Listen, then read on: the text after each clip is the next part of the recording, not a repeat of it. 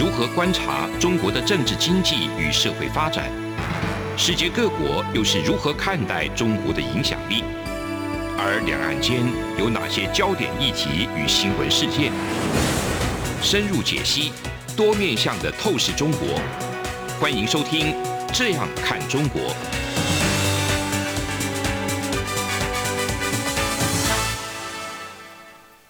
各位听众，大家好，这里是中央广播电台《这样看中国》节目陈冠廷时间。那我是主持人陈冠廷，今天非常高兴啊、能够与各位听众朋友们空中相会。今天想要跟所有听众们分享的是最近情势不断紧张的这个乌东俄罗斯与乌克兰的冲突。那为什么今天要特别讲到这个主题呢？这个主题跟这样看中国有什么样的联系的关系呢？其实这都是不断的啊、这种局势全部都是连接在一起的。那俄罗斯跟中国呃近年的关系越来越走向更紧密的状况。那当然有人说是难兄难弟哦，同时都面临了这个世界民主国家的这一个挑战，或者是说，我觉得更贴切的说法，是因为他们共同挑战。世界主要的民主的国家，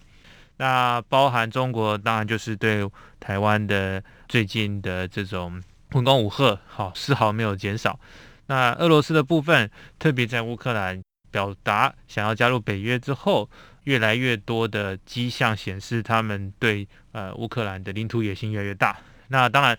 过去在这个克里米亚二零一四年的时候，就实质上面占领克里米亚跟这个。顿巴斯地区啊，也就是说，这是一个长达好几年、八年的这一个冲突。那在这个二十一日，也就是在二零二二年的二月二十一日，那普丁他跟乌克兰分离主义的这些领导人就签署法令，那就是包含在乌东地区成立的这一个顿内茨克共和国跟卢甘斯克共和国，他承认这两个国家为独立实体。然后他就像是中国会对台湾说的话，他说乌克兰是俄罗斯历史不可分割的一部分，那这是他们自古以来的重要的土地，古老的土地，他相信啊俄罗斯人民会支持他。那接下来他随即就说以维持和平为理由，要求俄罗斯的国防部向这两个共和国就是做部署，做维持和平的军队，所以也是蛮讽刺的，就是发动侵略的行为却用。呃，维持和平的理由作为借口。那不管如何，乌克兰的形势非常诡谲。那很多人也想说，这样会不会连带的影响到这一个台湾的情势？又或者是说，有些人会做相应的类比，就说这个可能就是台湾会不会是呃下一个乌克兰啊？那台湾的这个状况是不是比乌克兰还要紧绷啊之类的？那当然，这样子的说法非常多了哈啊，我个人是非常的不认同。那原因是真的是非常的多元。比方说，我们讲说乌克兰是，但是不可类比的。比方说，重要性对于欧洲国家跟对于美国的重要性来说，台美的贸易在二零二零年是超过八百三十亿美元。在另外一方面，美国跟乌克兰的这个贸易相比较。是他们的第六十七大啊贸易国，而这个时候，呃，台湾跟美国之间的这个贸易比较是彼此是这个是第八大这个贸易国，所以从经济层面上面来讲，这就是一个很大的一个不同点。另外就是说，主要的这种战略的物资，特别是台湾，我们都很清楚，我们有晶片、半导体这个，所以对美国或者是对世界来讲的依赖程度也不太不太一样，不太一致。那二零一四年。俄罗斯要入侵，呃，然后并且并吞克里米亚后，当然这个国家就是俄罗斯就马上受到经济制裁，然后转向中国寻求支持。可是呢，俄罗斯跟中国之间的贸易额其实没有那么的铁哈，因为俄罗斯和中国之间是甚至是比二零一五年的时候是甚至比前一年下降二十九帕。那中国对俄罗斯的投资也会受到影响，所以说，与其说这个制裁哈。这种欧美国家对俄罗斯的这个制裁，其实会连带的让中国也会受到影响哦，因为他们的制裁是全面性的。如果未来更进一步的话，那台湾接下来跟乌克兰之间的这个类比性，我想应该已经很清楚的知道，说是没有办法类比。从经济规模哈，从对重要国家的贸易额到这个战略物资，像我刚才讲到的部分，其实都是非常的不一致的。不过我们现在要想的是说，那接下来俄乌之间的冲突，那台湾是不是也要扮演什么样的角色？这个最近啊。台湾的民进党的国际部主任罗委员罗致政立法委员也有分析到说，中国会利用哈这个机会，然后增加这个施压台湾，但是这种动作会不断的提高，也就是说，民主国家的团结，同时非民主国家的这种或者是地缘政治的伙伴，他们的团结会做抗衡。像俄罗斯跟中国最近走得很近，就是一个非常明显的做法。这两个国家。他们会呃试着准同盟关系来分散我们这种民主国家的注意力，然后这样子的做法一直以来都存在的，对美国、对欧洲、对台湾都是很大的挑战。那中国也会用更多的资源，就是说，当这个全世界的注意都在俄罗斯的时候，中国也会用更多的资源在压迫在台湾身上。所以未来的冲突已经是变成了一种价值观。加上地缘政治的冲突，当然还有科技的这一个挑战，所以台湾必须要确保我们是持续被重视的，因为注意力是有限的，注意力是一个领导人一天还是只有二十四小时，他的裁量、他的决策也是必须在二十四小时内决定。如果同时有多项哦影响国际格局的大事发生的话，那他的注意就会被消减掉，所以俄罗斯跟中国之间的这个共同的这种准同盟的关系，会代表说他们能够用更多的方式，或者是用更精密的方式，让这些民主国家来疲于奔命。哈，接下来就是遇到一种系统性的挑战，也就是说，这些集权国家中俄之间的这种准同盟关系，可以让集权国家去协调他们的时间、他们的资源，去挑战他们的竞争对手。时间这个注意力就本身也是一个稀缺资源，那它可以分散民主国家，像是欧美的注意。那过去这这一年多来，其实全世界对台湾的重视度是不断的提升，在公共卫生我们的付出也好，或者是说在科技上面台湾的这种科技上面的优势跟供应链也好，但是在最近相对的哈，几乎所有的外交的资源，特别是美国的外交资源。都专注在乌克兰上面，所以这等于是做一个资源上面的平衡，就开始哎，并没有完全的在这个印太战略的部分。所以中国也在观察，中国可能也是在，甚至是某种程度减轻他们的必须要应对的资源，他们的能量。所以最近王毅针对这个乌克兰，他的评论是这样子的，王毅特别强调。他说：“各国的主权、独立还有完整领土的完整都必须要受到尊重跟维护啊！中方对乌克兰立场也不例外。这个他呼吁赶快活到这个明斯克协议，这才是可以呃解决乌克兰问题的出路。他希望坐在一起充分讨论，制定出落实协议的路线图和时间表。这就听起来就非常的哦得体，好像是这样子说起来的话。”好像过去那种战狼式的说法，似乎在这一次就没有这么的被被放大。为什么？我想这就是协同资源的这种协调。当这个俄罗斯受到绝大多数的这个关注的时候，那中国就可以稍微卸下一点点的压力。当中国受到极大的关注的时候，同时俄罗斯也能够卸下一些压力。所以这样子的方式，未来可能会成为一种新常态。那台湾方面应该要怎么做呢？其实最近这几个月，因为乌克兰危机的状况，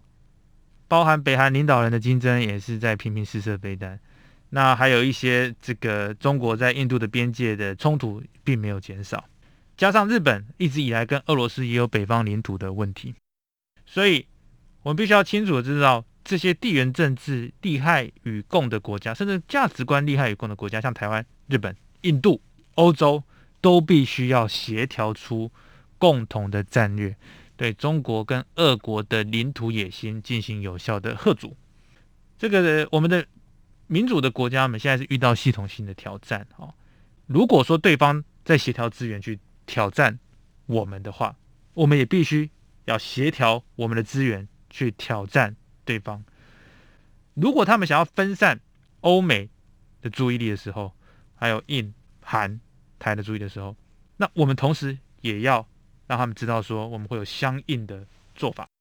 中国现在是在仔细观察。俄罗斯对乌克兰的每一个做法，他们怎么样去交涉，怎么样放假讯息，怎么样去在灰色地带各种的方式去施加压力。也就是说，发生在乌克兰的事情，变成是这种威权国家操弄的一个很好的一个教科书范本。所以，我们必须要从中得到更多的经验跟资讯来做。共同去协调性的避免说类似的危机在台海甚至在印太地方发生。那这里是中央广播电台，这样看中国陈冠廷时间节目到这边，我们先休息一会。我是主持人陈冠廷。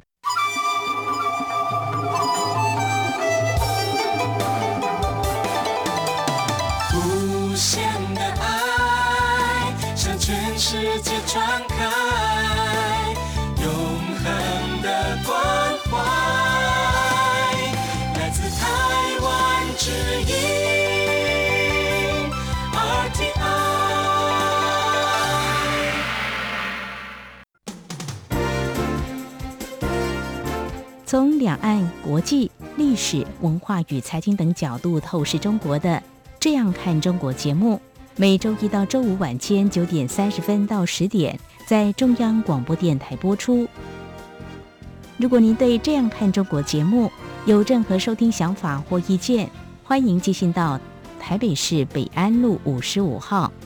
也可以透过电子邮件的方式。节目有两个信箱：二零二零 at rti 点 org 点 tw，或是二零二零零二零三 news at gmail dot com。再次谢谢听众朋友们的收听与支持，请持续锁定每周一到周五晚间九点三十分到十点播出的《这样看中国》节目。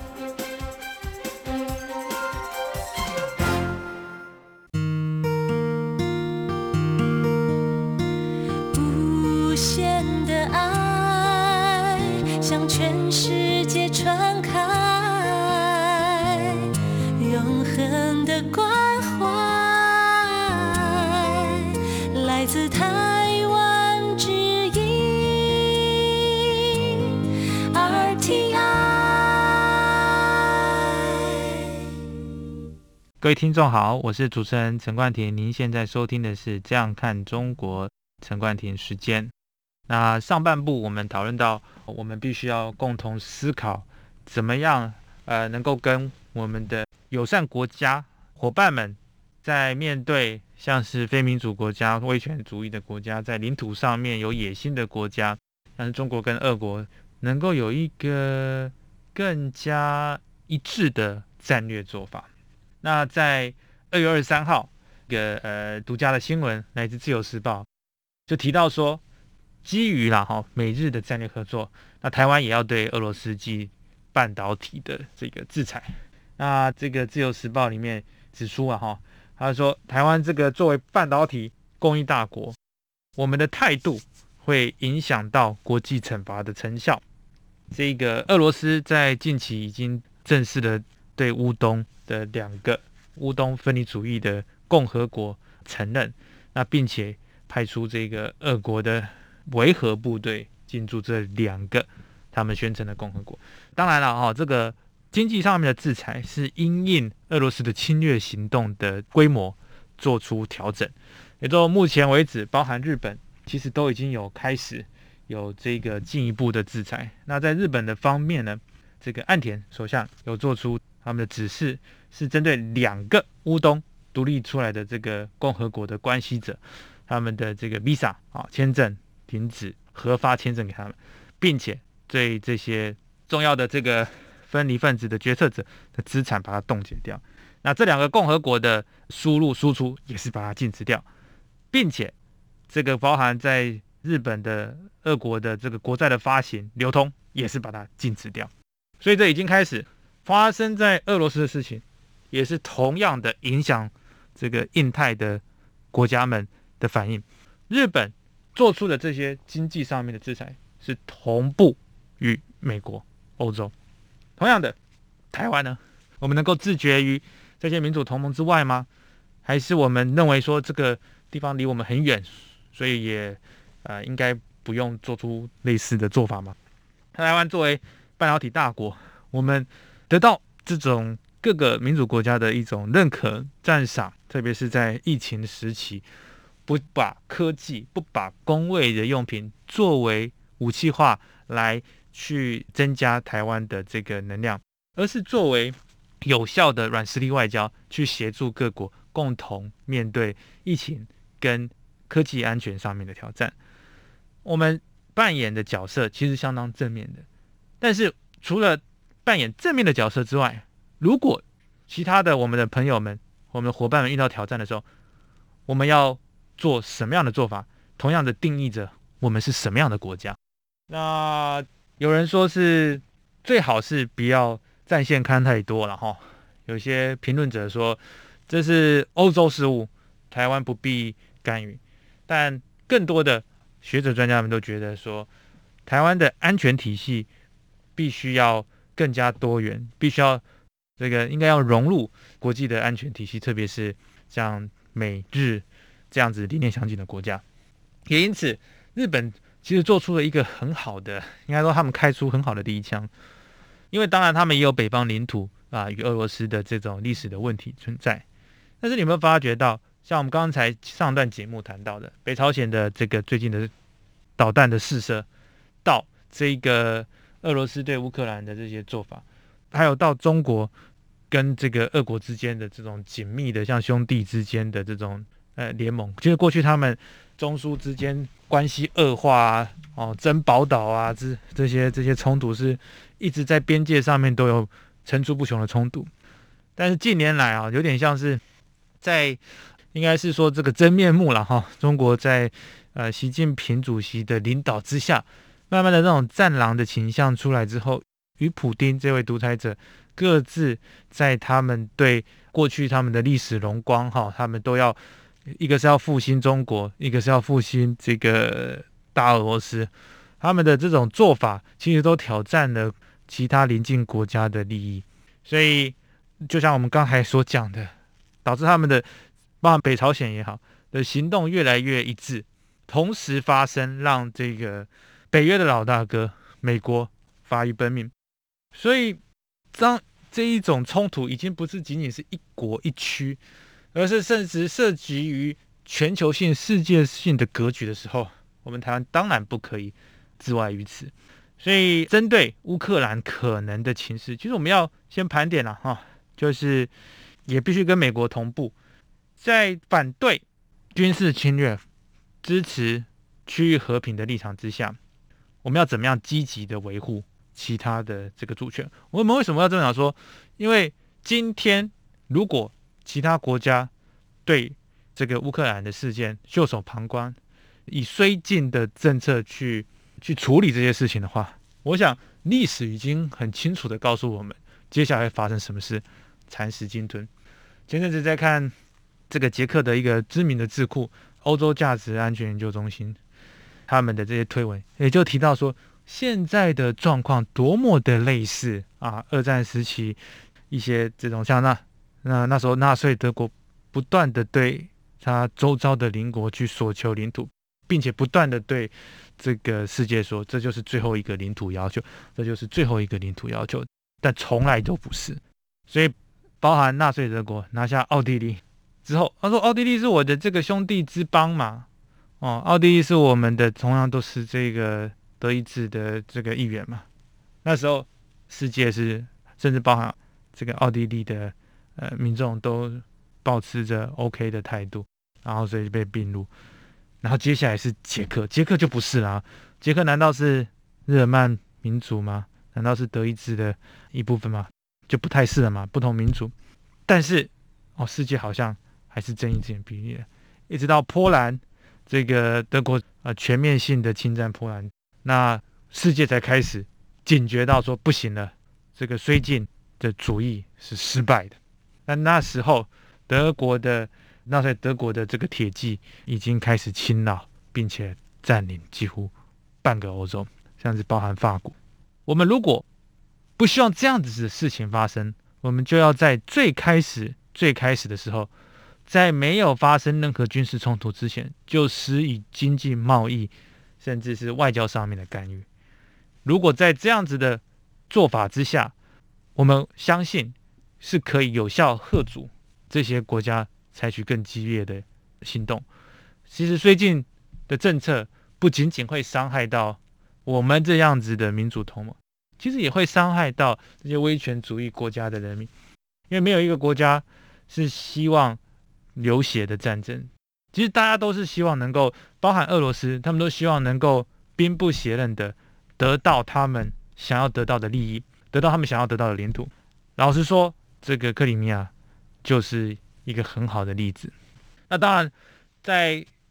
外交上面，在贸易上面，在制裁上面，未来台湾能够怎么做，能够融入这个大战略的一环，我相信这会是扮演着台湾能够。扮演更重要角度的第一步，也就是说，台湾除了作为良善的这一个软实力的一份子之外，我们有时候也必须要承担起责任。那承担起责任的时候，有可能会被人家说是就是这个跟着欧美国家共同干预一些可能跟我们没有直接利害关系的国家。但是要清楚的知道，现在是全球的供应链也好。全部都是已经整体化了，很难再分哪边是离我们远，哪边是离我们近，都近在咫尺而已。所以，针对这个乌克兰的最新的状况，我们台湾的政府应该已经开始做好相应的规划。那我们也是很希望未来在这个国际的这种大变局之下，能够确保经济的稳定。以及对有关国家情报资讯的共享能够更顺畅，那也是给所有的台湾的民众跟这个在中国大陆的呃民众能够有一个更清晰的了解。跟俄罗斯站在一起啊，其实不见得是，不是不见得，其实不是好事啊。那中国可以有很多的选择。那中国如果必须要以自己的人民作为他施政的优先顺序的话，最好是不要跟俄罗斯同生一气。不过这也只是对中国的这个中共的这些官员们喊话。接下来的制裁，包含对俄罗斯的制裁，绝对不会让中国能够开后门。也就是说，都是一体化的。那中国在贸易战已经与这个美国产生许多的这个冲突。那在未来，如果在俄罗斯的部分还是继续走这一条道路的话，那接下来的对中国的经济影响一定会持续下去。啊，中国现在在这个疫情方面，其实还没有走出这个大泡泡。北京的冬季奥运，许许多多想要进入中国的这些体育选手。哦，其实都还是要经过层层的这个检验，然后在一个完全这个密不透风的泡泡里面，无法接触当地的民众、当地人民。在此同时，世界已经慢慢的就解封了。在世界慢慢解封的时候，中国这个改革开放这么久之后，难道还要走回跟老毛子站在一起的路线吗？这中国人民必须要思考的，这符合中国人民的利益吗？我想应该也不是。不要跟着俄罗斯去做没有经济意义的事情啊！讲句实在话，俄罗斯它接下来它要面临的是什么？它要面临的是欧盟的制裁嘛？那包含它的这个天然气的运输也好，北溪二号这个北溪二号在欧洲各国能源使用上是非常依赖这个俄罗斯的。那接下来德国把这个。北溪二号停止之后，那最大的客户不就也没有了吗？所以这其实是百害而无一利的。实质上面的领土的扩增啊，你说是几百平方公里，或者是几千平方公里，但是得到的是非常巨大巨额的经济制裁，这到底符不符合俄罗斯利益？我相信也不符合俄罗斯利益。所以从这个资源的层面来看，因因为现在俄罗斯是这个天然气大国，那他有人说这个啊，这个俄罗斯手上有很多筹码，他有很多天然气，可是同时这些筹码同时是要有消费端的，如果人家不消费，他怎么去赚外汇？所以啊，一切的这个全世界的地缘战略或者是地缘政治的这种交手，经济还是非常重要的一环呐。简而言之。今天的这样看中国，想要跟所有听众朋友们分享的，就是说，这样子的乌克兰的与俄罗斯之间的冲突，不仅仅只在这两个国家的冲突，现在已经上升到了世界的格局。而这样子的世界格局里面，台湾未来会扮演更重要的角色。那扮演更重要的角色的同时，承担更多的责任的同时，也是我们迈向。一个自信、有尊严国家的第一步了，与所有的听众朋友们共同期许。那也对在中国的这朋友们说，跟俄罗斯站在一起，挑战世界主要的经济大国，对中国的经济不会有好影响，对中国的这个人民的福祉也不会有好影响。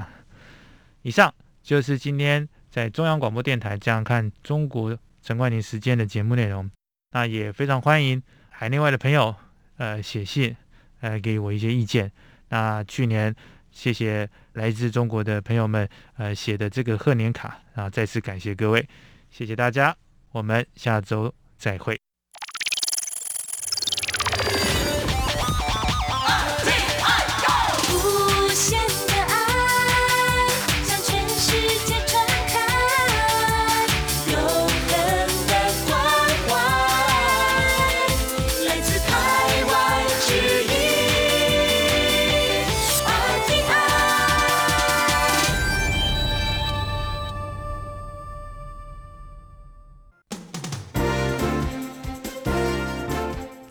按、国际、历史文化与财经等角度透视中国的《这样看中国》节目，每周一到周五晚间九点三十分到十点在中央广播电台播出。